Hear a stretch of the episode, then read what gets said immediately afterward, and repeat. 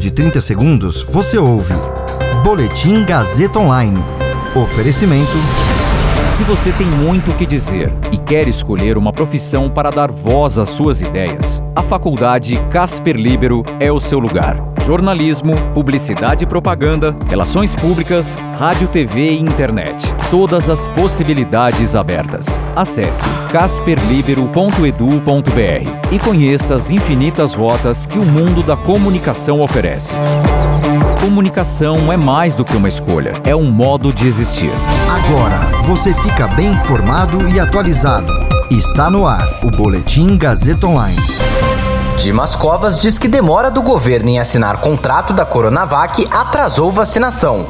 Bolsonaro aciona a STF contra três decretos estaduais que impõem restrições para conter a Covid. Eu sou Caio Melo e você ouve agora o Boletim Gazeta Online.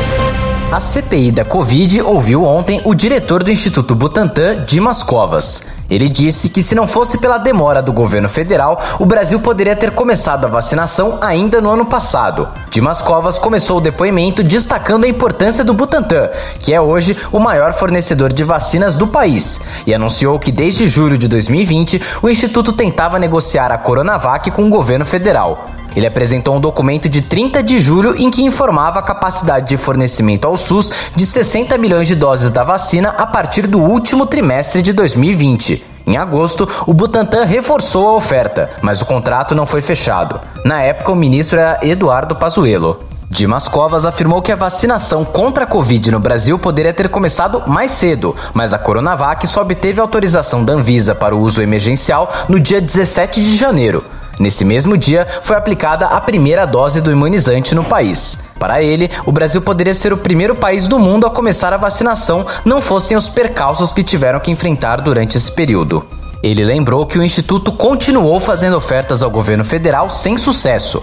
No dia 7 de outubro de 2020, o Butantan ofereceu 100 milhões de doses, com possibilidade de entregar 45 milhões ainda em dezembro.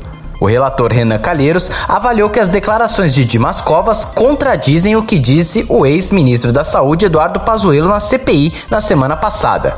Renan Calheiros chegou a exibir um trecho do depoimento em que Pazuello dizia que o presidente Bolsonaro nunca mandou desfazer nenhum contrato com o Butantan. Em dezembro de 2020, de acordo com Dimas Covas, o Butantan já tinha 5,5 milhões de vacinas prontas, estocadas, mas o primeiro contrato do Ministério da Saúde com o Butantan só foi fechado no dia 7 de janeiro.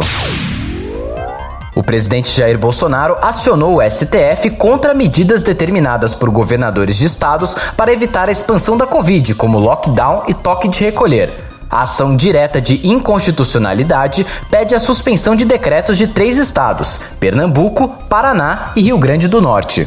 Por meio da Advocacia Geral da União, a AGU, Bolsonaro questionou se estão de acordo com a Constituição as normas adotadas por esses governos para restringir a circulação de pessoas como forma de evitar a circulação do coronavírus, que transmite a doença. No pedido, a AGU sustenta que é preciso garantir a convivência de direitos fundamentais, como os de ir e vir, trabalho, a vida e a saúde.